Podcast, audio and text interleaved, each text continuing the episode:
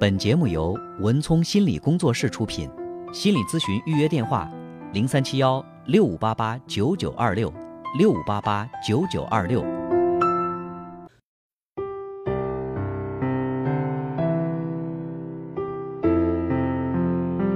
在电影《美人鱼》里，邓超扮演的年轻富豪在路边的烧鸡摊上吃着廉价的烧鸡，突然哭了起来。他说：“小时候家里穷，只能去外面捡吃的。直到有一天，爸爸捡到了一只鸡腿，他才知道鸡腿是什么味道。而这只鸡腿，的确是跟周星驰的童年有关。周星驰在一次采访中提到，小时候家里贫困，还有两个姐妹，每次吃饭，妈妈总是把肉夹给他，可每次他都会把吃剩下的肉放嘴里咬一遍，再吐出来。”更过分的是，有一次他把妈妈省吃俭用特意买给他的整个鸡腿扔到了地上，妈妈非常生气，忍不住打了他。记者针对这件事采访周星驰时，他终于说出了自己这么做的原因。他知道妈妈特意买了鸡腿给自己吃，妈妈自己不舍得吃肉，所以他故意把鸡腿弄脏，这样妈妈就不会再让自己吃，可是也不会舍得扔掉。所以妈妈就能吃到肉了。真相大白，母子二人抱头痛哭。这份感动和深情迟到了几十年。虽然孩子的发心和妈妈的本意都是美好的，但是孩子扔了鸡腿之后的内疚，被妈妈打了之后的委屈，还有一力抚养三个孩子的单身的周妈妈那恨铁不成钢的怨。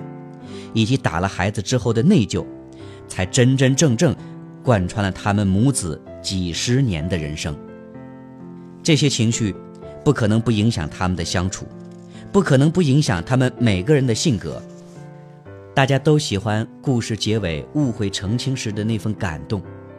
而我却总是惋惜他们没能用更好的沟通方式避免误会。如果周妈妈不是打骂，而是积极倾听。处理这个问题，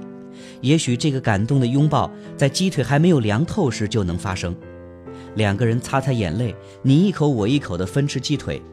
这也是母子情深的美事一桩。而且也需要看到孩子把鸡腿扔在地上这个行为的背后，孩子希望妈妈能吃鸡腿的原因，孩子想要努力照顾妈妈这个需求，也需要被父母所看到，也需要人关心。只要扔鸡腿能让妈妈多吃几口肉，小小的周星驰会为了这个大大的对妈妈的爱，继续承受更多的委屈和打骂。在故事里，周妈妈会因为孩子把鸡腿扔在地上而打骂他，是因为他认为把妈妈给的鸡腿扔在地上的孩子是坏孩子。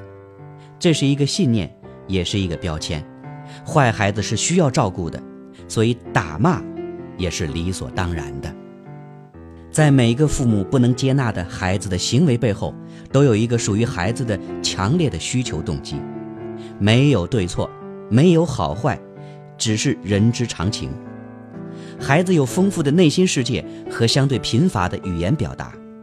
当他们执拗地坚持他们自己找到的解决方法时，总是会被爸爸妈妈当成不听话的坏孩子来进行教训。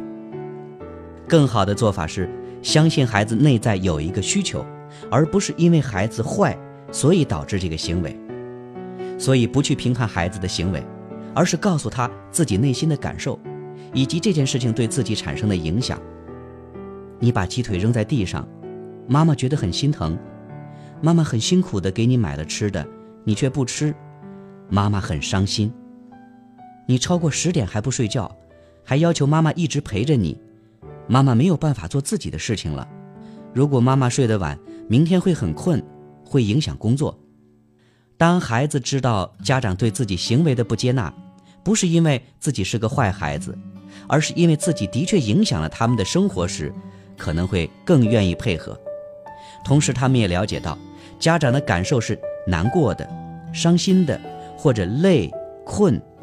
孩子会更加理解为什么自己需要做出改变。如果我们能够不去责备孩子的行为，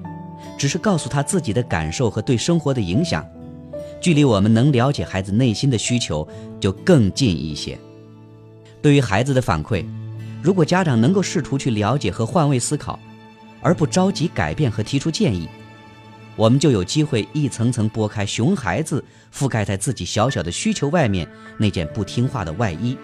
一点点接近事情的真相。如果真能被这样倾听和理解，如果能了解到自己的行为让妈妈感受到的伤心，而不仅仅是生气，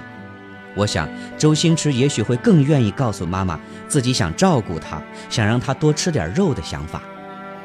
毕竟，能让我们每个人愿意说出心里话的，从来不是责备，而是理解和接纳。周星驰在接受采访时，还提到过另外一件让他耿耿于怀的事。小时候跟爸妈出去逛街，想要玩具，而他们不给买，但是他很想要，所以就闹着要，最后妈妈还打了他，他觉得很委屈，你不买还打我。而如今功成名就、身家过亿的周星驰提起这件事情的表情，俨然还是那个受伤的小男孩，在玩具店前委屈的想要流下眼泪来。我相信他的委屈不在于家里穷，所以不给买玩具，而是我不但没有得到玩具，还挨了打，身体心灵都很挫败。穷或者富，都不是问题；买或者不买这个玩具也不是问题。问题是，如果不给孩子买这个玩具，应该怎么对待孩子的情绪？如果当时父母能够看到孩子内心对玩具的渴望，没有得到玩具之后的失望。